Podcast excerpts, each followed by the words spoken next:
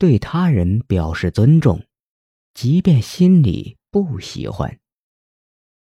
古语云：“骂人不揭短，打人不打脸。”古人即使在骂人、打人的时候，都要照顾到对方的面子，这是何等的君子风度！这是在告诉后人，要懂得尊重人，不管对方是否领情，尊重他人是做人最起码的礼貌问题。即使心里不喜欢这个人，或者不喜欢对方做的事情，也不能不假辞色，忽略他人的颜面。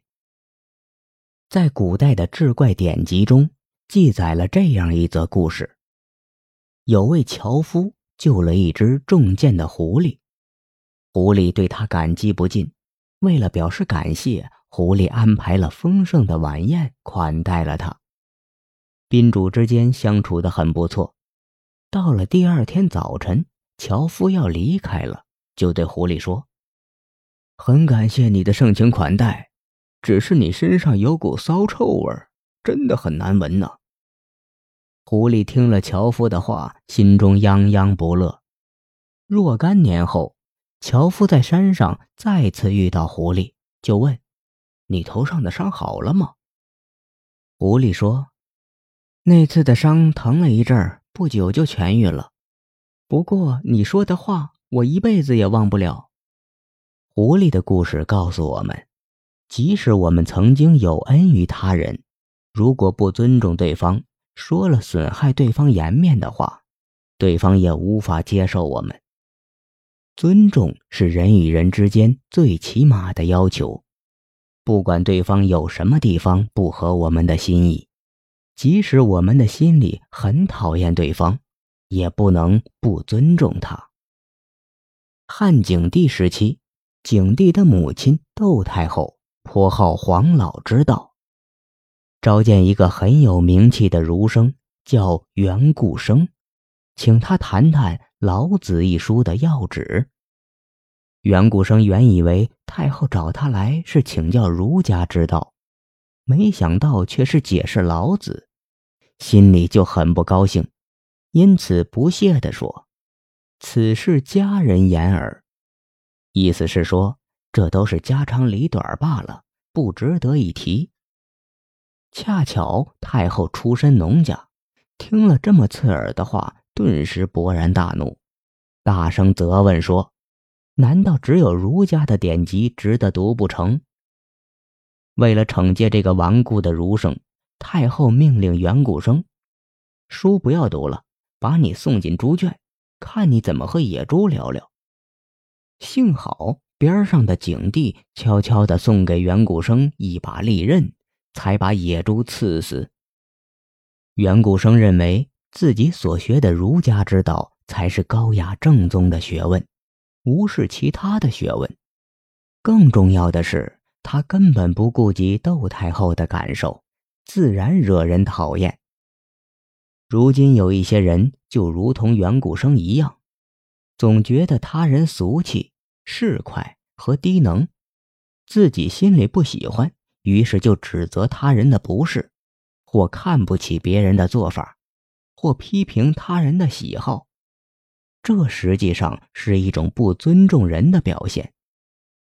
有个班级上政治课，课前安排同学做新闻播报，有名同学很喜欢一个音乐明星，因此就在课前的新闻播报里播了一条关于那个明星的新闻。没想到他的行为招来台下一片讥讽。这名同学在大家的讥讽和嘲笑中，坚持把这条新闻读完。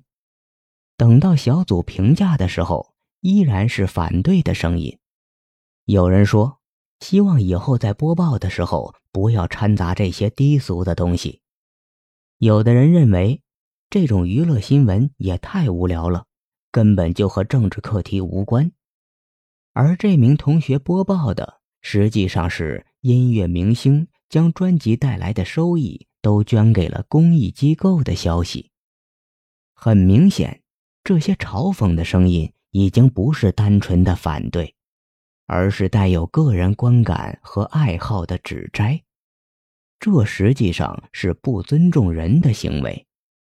但是在生活中，偏偏有很多人一直都在做这种事情，因为他人的行为不符合自己的喜好而大加评议，毫不尊重他人。你觉得别人俗气，你可以不喜欢，但却不能不尊重。我们不能随意去批评别人的缺陷、短处、理想、爱好和兴趣。这是做人最起码的礼貌和道德。